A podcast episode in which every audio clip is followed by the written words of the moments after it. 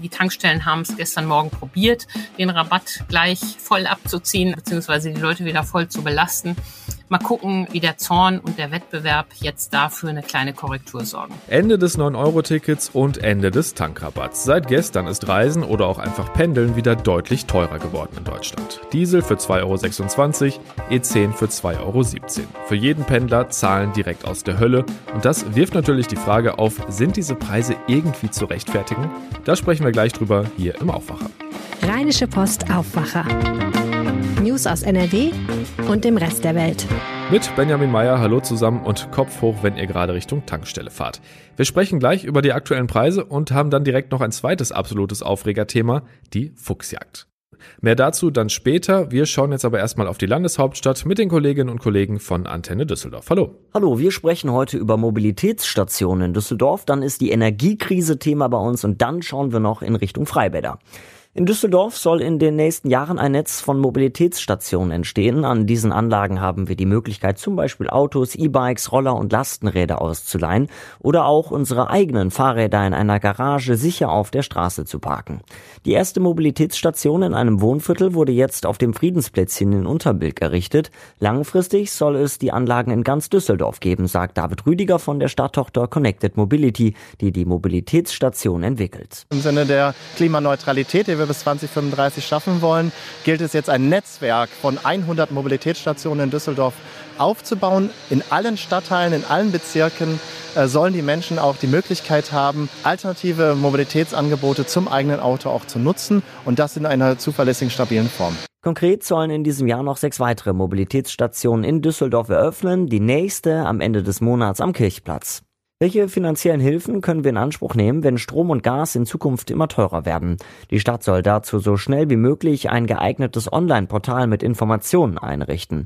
Einen entsprechenden Antrag haben jetzt CDU und Grüne für die nächste Ratssitzung in der kommenden Woche gestellt. Dazu Antenne Düsseldorf-Reporter Joachim Bonn. Viele Haushalte kommen durch Energiemangel und gestiegene Kosten in finanzielle Schwierigkeiten, heißt es von der schwarz-grünen Ratsmehrheit, zum Beispiel durch drohende Nachzahlungen bei den Nebenkosten im nächsten Jahr.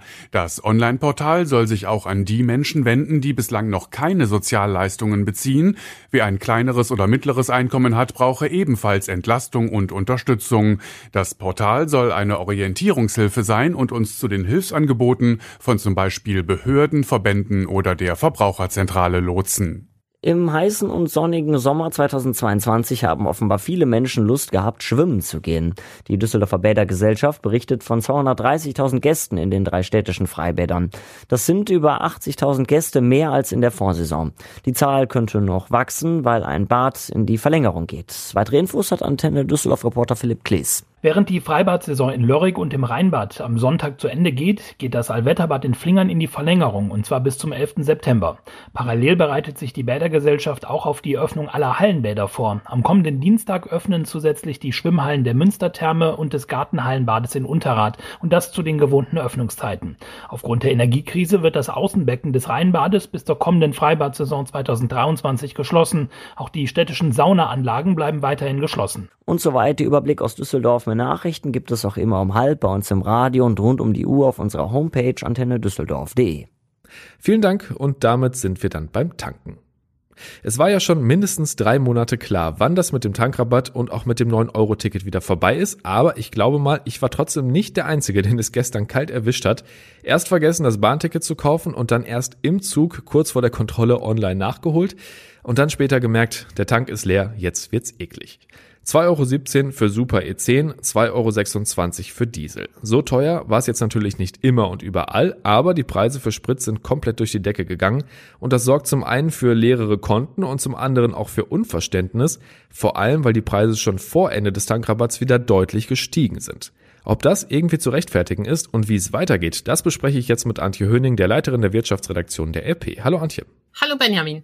Fangen wir mal mit der Frage an, die sich wahrscheinlich fast alle Autofahrer gerade stellen. Muss das so teuer sein? Tja, das kommt darauf an, wen man fragt. Die Branche sagt natürlich, das muss so teuer sein. Der ADAC sagt hingegen, der Preisanstieg ist nicht zu rechtfertigen. Auch der ADAC sieht, dass es gewisse Faktoren gibt, die die Preise treiben. Neben Krieg und Energiekrise ist es natürlich auch aktuell die Trockenheit, ähm, die dazu führt, dass die äh, Schiffe nicht mehr voll beladen werden können. Die Frachtraten werden teurer.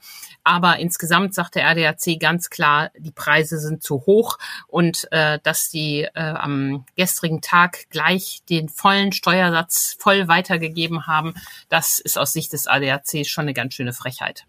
Du hast ja gerade schon angeschnitten, äh, wie rechtfertigen die Mineralölkonzerne das denn jetzt? Ja, die sagen äh, vor allen Dingen zwei Gründe. Zum einen sagen sie, dass die Leute im Vorgriff auf das Ende des Tankrabatts in den letzten Tagen ja so viel getankt hätten. Das hätte die Nachfrage getrieben und entsprechend sei der Preis gestiegen. Und zum anderen verweisen sie eben auf die großen logistischen Probleme in der Binnenschifffahrt. Ich hatte es gerade schon äh, angesprochen. Das Problem ist vor allen Dingen bei Diesel der Fall. Ähm, Diesel wird stärker ähm, verschifft als Benzin. Und wenn da die Tankschiffe nicht mehr so voll beladen werden können wie bisher, treibt das eben die Preise. Und dann relativieren die das natürlich auch und sagen, das wäre alles gar nicht so schlimm und im Tagesverlauf wären die Preise auch schon wieder gesunken.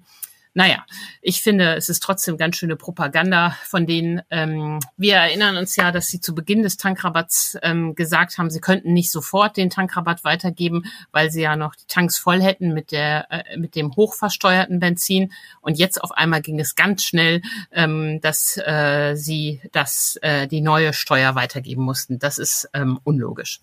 Lass uns da mal gerade bei bleiben. Äh, die Preise sind ja gefühlt in der Sekunde, in der der Tankrabatt ausgelaufen ist, wieder nach oben geschnellt. Am Anfang des Tankrabatts hat ja aber eine ganze Weile gedauert, bis die Preise wirklich gesunken sind. Wie passt das denn zusammen? Ja, da gab es ja eine merkwürdige Entwicklung. An den ersten Tagen des Tankrabatts haben sich ja alle Verbraucher aufgeregt, dass der Tankrabatt nicht eins zu eins weitergegeben wurde. Das begründete die Branche ja mit diesem Steuerproblem. Und äh, dann gab es ja eine Welle der öffentlichen Empörung. Die äh, Konzerne waren auch im Blickpunkt und deshalb ähm, zeigte sich dann im Juli doch, dass der Tankrabatt weitergegeben wurde. Das äh, hat auch eine Studie des RWI Leibniz Institutes in Essen klar gezeigt und die sind da ja in keinster Weise parteiisch. Aber schon im August war das dann nicht mehr so doll. Da wurde nämlich der Tankrabatt aufgezehrt von dem schon beschriebenen Problem mit Trockenheit und Lieferengpässen. Da hatten die Leute schon mal nicht mehr so viel davon. Naja, und jetzt ähm, brauchten die Konzerne wohl erstmal wieder einen auf Deckel. Die Tankstellen haben es gestern Morgen probiert, den Rabatt gleich äh, voll abzuziehen, also beziehungsweise die Leute wieder voll zu belasten. Mal gucken, ähm, wie der Zorn und der Wettbewerb jetzt dafür eine kleine Korrektur sorgen. Meinst du denn, das könnte wirklich dazu führen, dass sich eher spürbar was ändert? Ja, der Wettbewerb wird schon ein bisschen dafür sorgen, dass die Preise äh, ein bisschen wieder runtergehen. Insgesamt ist das ja überhaupt sehr schwankend alles. Das kann ja am Tag ähm, um über 10 Cent in einer Stadt schwanken und zwischen verschiedenen Tankstellen. Aber die große Richtung wird natürlich leider so bleiben, dass äh, die Spritpreise hoch bleiben. Immer mindestens, solange wir noch diese Trockenheit haben. Und das grundsätzliche Problem unserer Energiekrise ist ja leider auch noch nicht gelöst. Jetzt sieht's ja so aus, als könnte es durchaus irgendeine Nachfolgeregelung für das 9-Euro-Ticket geben, wenn auch eher nicht für 9 Euro.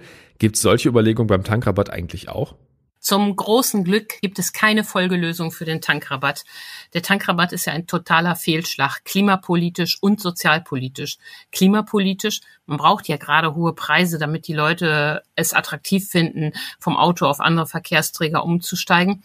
Und auch sozialpolitisch war das natürlich gar nichts. Den hat ja jeder bekommen, auch Menschen mit großen, teuren Autos, die das, äh, eine solche Unterstützung gar nicht brauchen. Also alle Ökonomen sagen einhellig, das ist sinnlos.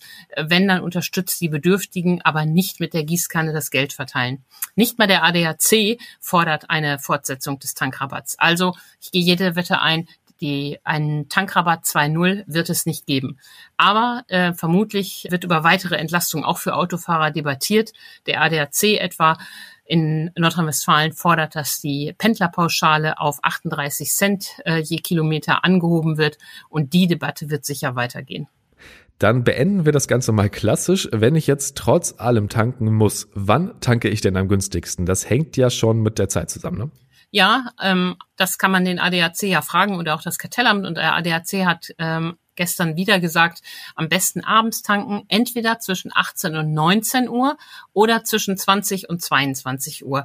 Da sitzen wohl die Menschen normalerweise beim Armbrot und deshalb ist die Nachfrage an den Tankstellen da geringer. In der Nacht ist es teurer und am Morgen eben auch.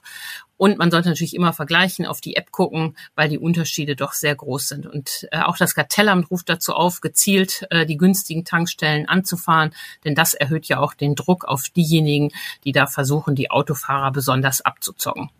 Vielen Dank dir für die Tipps und für deine Einschätzung, Antje. Vielen Dank.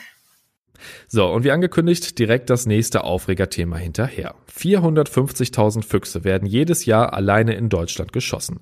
Finde ich erstmal eine ziemlich heftige Zahl. Und bei der Fuchsjagd sind auch immer Hunde dabei, sonst würde das nicht funktionieren. Und über die Art und Weise, wie die Hunde auf die Fuchsjagd trainiert werden, darüber gibt es jetzt Ärger zwischen Jägern und Tierschützern.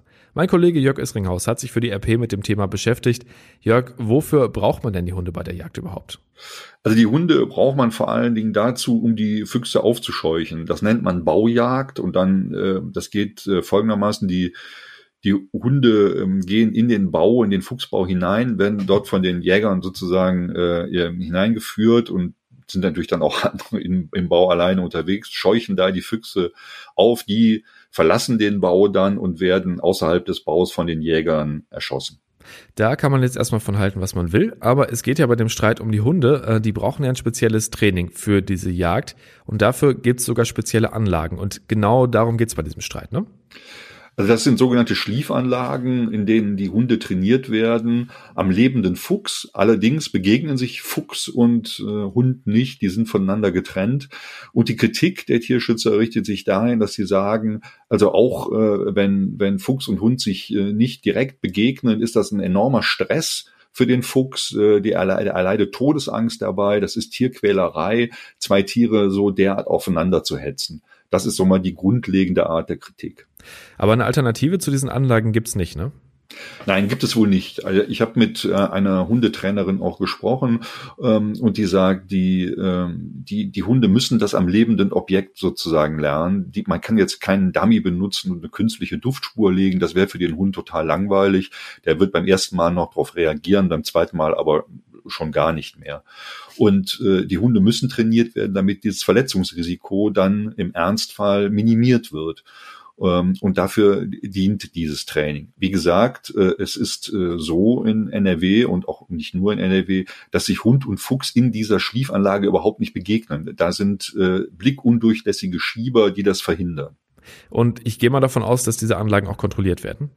Natürlich, die stehen äh, unter, unter Kontrolle der, der Behörden. Da wird immer geguckt, dass das alles auch tierschutzkonform läuft. Und äh, wie gesagt, die Trainerin äh, sagt auch ganz genau, man kann da diese Hunde, die zum Beispiel verletzungsgefährdet sind, das sieht man sehr schnell, äh, ob die sich für die Fuchsjagd eignen oder nicht. Und damit wird dann halt auch im Nachhinein vermieden, äh, dass äh, es da zu unnötigen Quälereien kommt, also dass Hunde äh, von, von, von, von Füchsen gebissen werden, die wissen schon genau, was sie dann tun sollen, offensichtlich. Also ähm, dieses Training scheint schon sehr wichtig zu sein. Jetzt habe ich gerade schon gesagt, 450.000 Füchse werden pro Jahr geschossen. Das ist schon ganz schön heftig, oder? Ja, hört sich wahnsinnig viel an, äh, finde ich auch, hat aber wohl gar keinen großen Einfluss auf die Population insofern, dass die immer ungefähr gleich bleibt. Ähm, das ist für die Tierschützer ein Argument zu sagen, äh, Fuchsjagd bringt nichts, weil äh, die Population sich ja überhaupt nicht verringert. Ähm, die Jäger sagen aber auf der anderen Seite, wenn wir nicht jagen würden, wenn wir nicht diese hohe Zahl von Füchsen schießen würden, dann würde die Population ins Unermessliche wachsen. Äh, Schuld daran ist natürlich auch wieder mal der Mensch, weil er durch äh, sein Verhalten die Tiere auch in die Städte lockt, die finden dort äh, Fressbares und äh, wenn die wenn dann die Füchse auf den Feldern beispielsweise gejagt werden, drängen die Tiere aus den Städten und aus den Wäldern, wo auch nicht so, so stark gejagt wird, nach. Ähm, das heißt, dann bleibt die Population immer auf Stand. Also Tierschutz gegen Jäger ist jetzt nicht der erste Streit zwischen den beiden Gruppen. Eine wirkliche Lösung wird es da wohl nicht geben, oder? Ja, ich glaube, die Positionen sind da ziemlich verhärtet. Ähm, und äh, ich weiß nicht, ob man da zusammenkommen kann. Die Jäger sagen ja auch, wir, wir müssen den Fuchs auch bejagen, um zum Beispiel, wie du gerade gesagt hast, so bodenbrütende Vogelarten zu schützen. Da gibt's auch Studien darüber, die das belegen, also auch die den Zusammenhang belegen von Fuchsbestand und Artenreich, Artenreichtum. Da ging's mal in der Studie zum Beispiel um, um Hasen. Also äh, je mehr Füchse da waren, desto weniger Hasen und umgekehrt. Ähm, da hat man also genau gesehen, wie sich das auswirkt. Und äh, bei den Tierschützern, äh, die bleiben halt auch auf ihren Positionen verhaften. Ich weiß nicht, ob da eine Annäherung äh, irgendwann mal möglich ist. Ich würde jetzt auch mal schätzen, eher schwierig. Danke für die Infos, Jörg. Gerne. Wir schauen, was heute sonst noch wichtig ist und da müssen wir nochmal auf Dortmund schauen und auf den Fall des 16-Jährigen, der Anfang letzten Monats bei einem Polizeieinsatz durch Schüsse aus einer Maschinenpistole getötet worden war.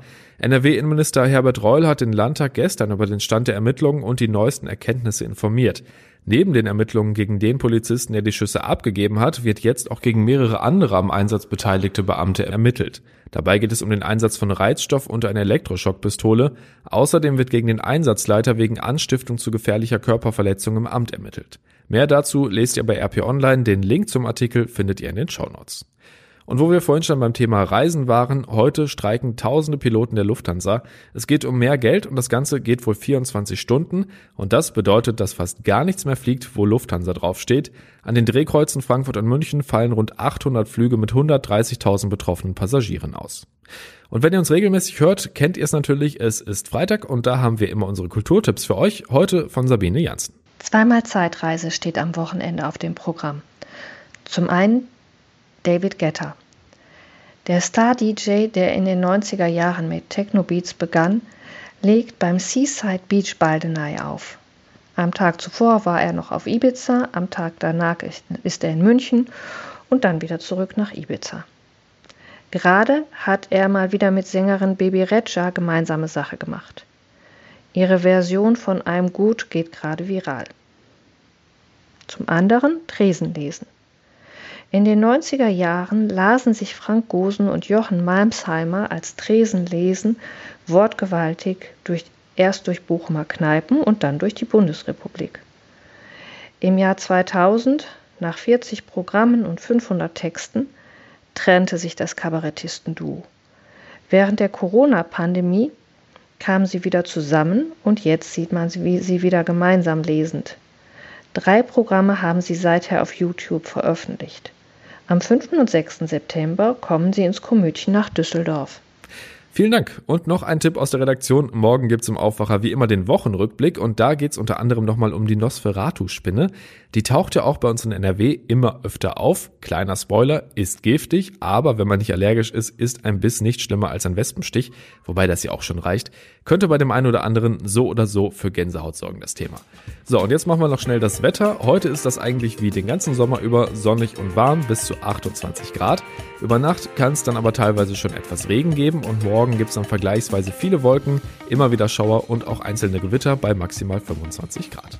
Das war's für heute. Danke fürs Zuhören und schon mal ein schönes Wochenende. Mehr Nachrichten aus NRW gibt's jederzeit auf RP Online. rp-online.de